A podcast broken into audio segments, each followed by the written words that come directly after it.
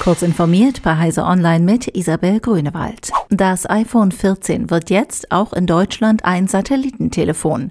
Neben USA und Kanada können Besitzer eines iPhone 14, 14 Plus, 14 Pro und 14 Pro Max ab Dienstag auch in Deutschland, Frankreich, Großbritannien sowie Irland in Funklöchern einen Notruf über eine Satellitenverbindung absetzen, wie der Hersteller mitteilte.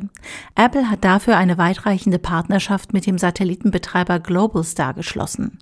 Notrufe sind per Textnachricht möglich und erlauben auch die textbasierte Zwei-Wege-Kommunikation mit den Rettungskräften. Sam Bankman-Fried, kurz SBF, sitzt auf den Bahamas in Auslieferungshaft. Die königliche Polizei hat den 30-jährigen Amerikaner verhaftet, wie der Justizminister des Landes mitgeteilt hat. Demnach folgte die Verhaftung auf den Erhalt einer formellen Mitteilung der Vereinigten Staaten, dass sie Anklage gegen SBF erhoben haben und wahrscheinlich seine Auslieferung beantragen werden. Bankman-Fried ist Gründer der Kryptowährungsbörse FTX und des Kryptowährungsspekulationsfonds Alameda Research. Im September 2021 hatte Bankman-Fried die FTX-Firmenzentrale von Hongkong auf die Bahamas verlegt, wo auch er selbst seither lebt. Das mit vielen Milliarden Dollar bewertete Firmengeflecht war Anfang November zusammengebrochen. Bei Ermittlungsbehörden in den USA herrscht Uneinigkeit darüber, ob es genügend Beweise für Strafanzeigen gegen Führungspersonen der Kryptobörse Binance gibt. Einige von mehreren Bundesstaatsanwälten plädieren laut der Nachrichtenagentur Reuters intern dafür, aggressiv gegen das Unternehmen vorzugehen, andere würden dafür plädieren, noch mehr Beweise zu sammeln. Vorgeworfen wird der Kryptobörse verbotene Geldtransfers und Geldwäsche durchgeführt und Verstöße gegen US-Sanktionen ermöglicht zu haben.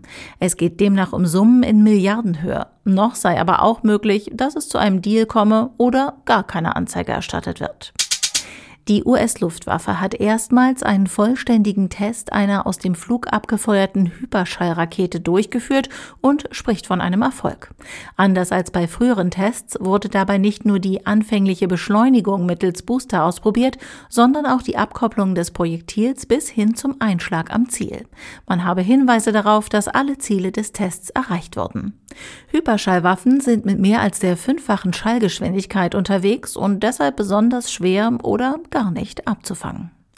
Diese und weitere aktuelle Nachrichten finden Sie ausführlich auf heise.de.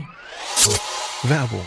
BDBOS. Noch nie gehört? Dann wird es höchste Zeit. Bewirb dich jetzt für ein duales IT-Studium in der BDBOS.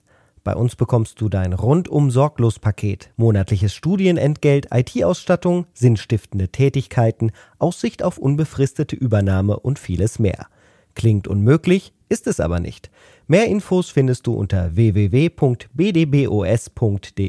slash duales Studium.